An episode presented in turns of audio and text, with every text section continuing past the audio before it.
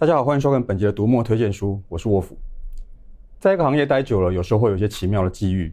比如说去年我读了一本诗集，觉得相当的有意思。然后那个时候我还收到了一个呃文艺营课程的邀约，就发现写信来给我的这个人呢，就是诗集的作者。但是后来因为武汉肺炎的关系，所以这个课程延了大半年。在这期间，诗人换了工作，以至于我去上课的时候也没有遇到这个诗人。这一次的推荐书，我们跟文讯合作。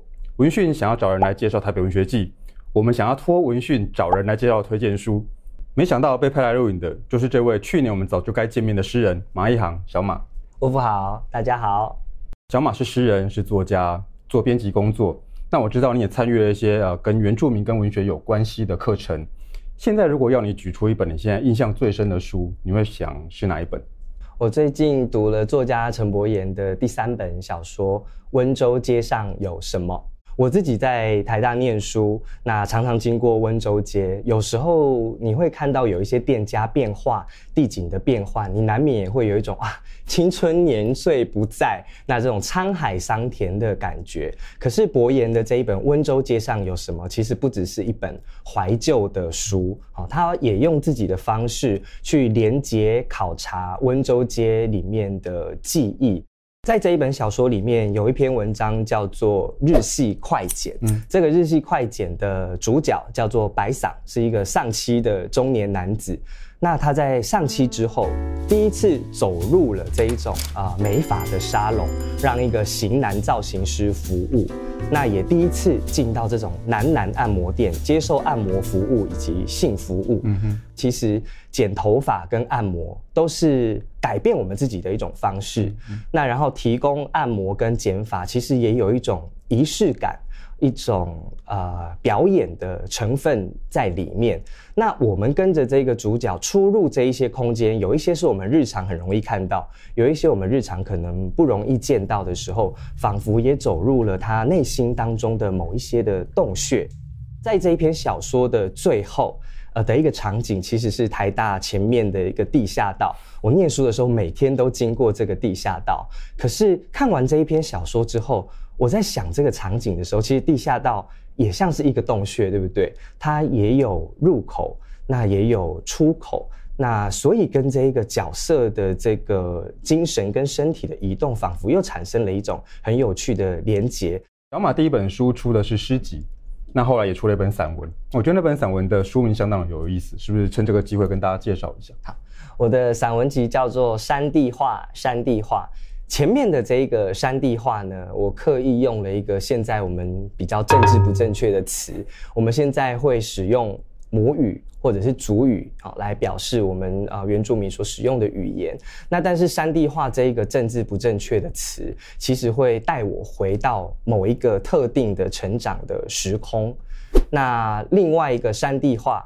是我自己发明出来的一个词，这个山地是一个女性的名字，那这个话也有变化的意思。也就是说，当我原本希望透过前面的山地话来处理身世、身份、身体这样的主题的时候，后面的这个山地话把我身为一个原住民男同志，或是带有阴柔气息的这样的一个呃男孩子的生命经验，也从原本的这个主题有一些摇动跟溢出来的可能。其实对我来说，我觉得写作或者是记忆啊、很多时候也需要自己做出一个翻转。那很多时候，它其实也是一种啊、姿态的展现。山地画，山地画里面有一篇文章叫做《敦化南路到敦化南路》。我自己在池上成长，然后在台北工作啊、求学。我过去第一次听到敦化南路，其实在一个儿童的读物《汉声小百科》里面啊，那里面他把敦化南路描绘得非常的美丽，然后行道树很茂盛。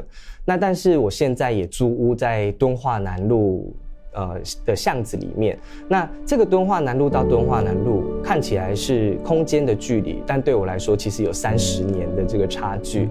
其实生命就是这样子哦，我我想阅读跟书写一样，你都必须反过来去消化你自己的知识跟经验，那同时也必须用这一些啊、材料来庇护你自己。好，所以小马现在出版了诗，出版了散文，那有没有什么是想要做但是还没有做的题材？我其实还是想继续写地方或者是空间，嗯、那但是不见得是像花莲啊、台东、台北这一些具体的空间范畴，嗯、我反而是想写一些让我觉得有一点点幻觉，让我觉得会带来一些恍惚跟震动的地方。好，举例来说好了，我有一次跟朋友从高速公路的交流道下来的时候，经过了公车总站，你会看到好多公车在那里睡觉。嗯但好像他们也曾经背负过很多故事，随时准备要出发。而且当这个数量庞大起来的时候，你就会觉得这个空间好像跟你原本所认知的呃日常状态有一些不同。那我觉得生活里面其实有很多这样的例子，例如说图书馆啊、呃，台大有个总图，总图底下有一个二十四小时的自习室。自习室一旦过了午夜之后，它里面的空间，然后人跟人的活动，甚至是气味、声音，都会变得有一点点不一样。那这样的一个复数的，或是会带来幻觉的空间，我觉得有好多、哦，例如说军营、呃游乐场。哦，或者是呃 VR 这种虚拟实境，所以我想在处理这些题材的时候，它不只是一个具体的生命经验，它可能也包含知识、历史或其他的想象力。刚提到的是一些跟写作有关系的东西，那除了写作之外，小马还有其他的计划吗？我今年有两个呃初次体验的事物，第一个是 Podcast 的主持人，因为我跟台湾文学基地合作规划了一个 Podcast 频道，叫做台文基地台。那在台文基地台里面，我们会发送各种跟台湾文学相关的讯息，嗯、也会访问在台湾文学基地驻村的作家。那在前阵子啊、呃，我访问了作家杨双子。那因为杨双子刚出了一本新的散文集，我家住在张日新隔壁。你其实会在这一本散文集里面看到很多关于他的身是，关于他跟双胞胎妹妹之间的感情，那以及他在写作以及生活上做的种种努力啊，其实是一个非常深刻的这一种啊，跟成长经验相关的散文。你其实会找到另外一种。为什么他会对于历史这么在意？为什么会对女性之间的情谊这么在意？为什么他要写历史百合小说？那你会在里面得到很多不同的这种文本之间的互动。另外一个初体验是我其实正开始学习卑南语，我自己是卑南族的原住民。那对我来说，学习卑南语，诶，可能应该是学习母语的一个过程啊。可是对我来说，因为从小不会说族语，所以其实学习族语也像学习外语一样，好像每一天都有不同的新的世界在展开。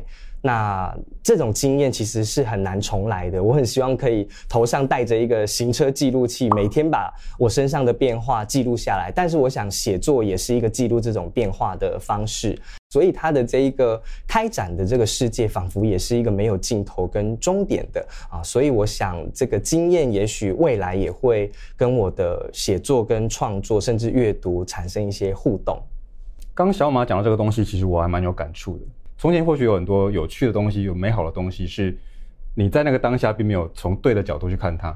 当你换了一个方式回头去看的时候，它就显出了不一样的意义。但是我觉得台北的有趣也在这里，像小马从池上来，我从高雄县的乡下，所以台北这边发展出来的东西，它其实除了台北本身的东西之外，它其实还有包括了台湾其他地方的东西。那我知道台呃小马今年跟台北文学季有合作，那是不是跟大家讲一下今年的台北文学季跟你在里面做了什么事情？今年台北文学季的主题是踩着茉莉花香的歌声，台北十街路。那我在先前参与了一个啊台北十街的写作工作坊，是由顾慧倩老师所带领的。那我在里面做了一次分享，这次的分享的主题叫做物归原主，写作的持有与逃离，是在想说我们跟故事、跟物件。啊、这一些东西的距离是怎么样产生变化的？其实我觉得广义来讲，写作也是一样。我们总是在故事与我们之间啊、找到相互关联的一种方式跟距离。我在这一次的分享里面，其实举了一个我觉得我特别喜欢的作家，这个作家就是杨富闵。那杨富闵是一个跟乡土、跟他出生的地方大内、跟他的家族之间有很深刻连结的一个作家。哦，可是富闵他从来就不是一个呃单纯的温馨感怀的作家而已。那在他最新出版的这个自选集《贺新郎》里面，其实就有一篇文章叫做《累累》。大西宰尾的故事，其实很可以体现这种精神。这个雷馁大西宰尾的故事，其实在讲的是一次他们家族的这个夜考，然后在他们一个果园里面。那其实你们会想象说啊，果树这种结实累累的感觉，跟家族的人丁兴旺的这种状况有一种连结啊。可是富敏在写这个夜考的时候哦，有时候他会想有谁在，或者有谁不在，有时候他也会稍稍的游离人群。在这个故事的场景里面，他离开了人群。当他从果园要走回人群的时候，他拿这个手电筒照了一下这个果树。看到这个结实累累的果实，可是，在暗夜里面，我们想象那个情景，你在照这个果树的时候，其实也像是这个年纪很大的这个果树哦，拥有很多历史的这个果树，它也在回看你。虽然富明写的不是台北，嗯、可是我觉得当他写大内或他写任何的地方。其实他都可以很精细的去描绘这种人跟他的对象之间的关系。那我们怎么样透过阅读跟写作走入我们的日常生活，走入一条街，走入一个故事啊？我想这可以作为一种很好的路径跟方式。我觉得小马提到的那个果园的那个意象，那其实跟你更早一点提到的这个空间，其实可以做连接的。我觉得这个非常的有意思。不过在小马。放小马回去执行他这些新的计划之前，我要先麻烦小马做一件事。台北文学季现在已经正式开跑了，那然后欢迎大家关注台北文学季的粉专，你可以在粉专上面看到非常多不同的展览活动以及相关的讯息。那我们四月二十三号台北文学季的特展《寻城记》也会在剥皮寮展出，那欢迎大家一起来走入文学，走入日常。那也要请大家关注《文讯》杂志，这样子一有新书的话，就会收到通知哦。那除了买书、看书，也别忘了按赞、分享、订阅我们读墨的频道哦。好，收工了，收工了，拜拜。